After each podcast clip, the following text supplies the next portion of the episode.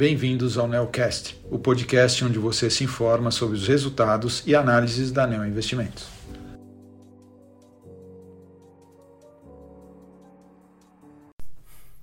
Olá, meu nome é Guilherme Camacho, sou um dos gestores da estratégia de ações long and short da Neo Investimentos e estou aqui para comentar o desempenho do fundo Neo Argo Long Short no mês de novembro fundo rendeu mais 3,52% em comparação com o retorno de mais 0,92% do CDI no mês. No acumulado do ano, o fundo apresenta um retorno positivo de mais 8,55% contra um CDI de 12,04%. O book de ações apresentou um resultado de mais 2,71% no mês, com contribuições de 0,83% nas posições direcionais e 1,88% nas posições de valor relativo. O desempenho da carteira direcional em novembro foi positiva e alinhado com o movimento de adição de risco global observado em novembro. Aproveitamos para reduzir algumas posições e terminamos o mês com uma alocação bruta nessa estratégia de mais 2,60% do fundo. As posições de valor relativo são divididas em três estratégias. No mês, a performance das mesmas foi a seguinte: a estratégia estrutura de capital rendeu mais 0,82%.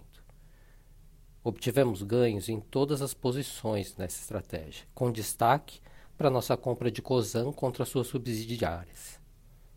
A estratégia intrasetorial rendeu mais 0,25% e os destaques positivos foram as posições relativas nos setores de consumo cíclico e consumo não cíclico.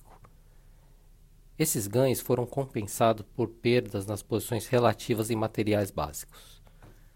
A estratégia intersetorial rendeu mais 0,82%, com os destaques vindo nas posições compradas em Natura, Fleury e Vibra. Após três meses de realizações dos preços das ações, Novembro apresentou uma forte recuperação, impulsionada por um movimento de riscon global.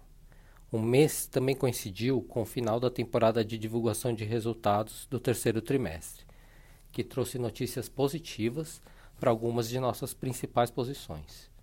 Dentro desse contexto, tivemos um mês com um retorno positivo e, em alguns casos, aproveitamos para reduzir algumas posições. Isso fez com que a alocação bruta da estratégia caísse no mês com reduções mais significativas nas posições intrasetoriais, nos pares relativos comprados em supermercados, Alos e Copel, e nas posições em estrutura de capital, nos pares comprados em Bradespar e Metalúrgica Gerdau. Por fim, durante o mês, não adicionamos nenhum risco novo na carteira. Com relação à temporada de resultados do terceiro trimestre, de forma geral, entendemos que ela foi positiva para as nossas principais posições, com destaque para os resultados de Vibra, Natura, Fleury, Localize e Lojas Renner. Em todos os casos, os resultados confirmaram nosso cenário para os respectivos negócios e as teses de investimento seguem intactas. Todos esses ativos continuam com um bom momento de resultado e precificados de forma atraente.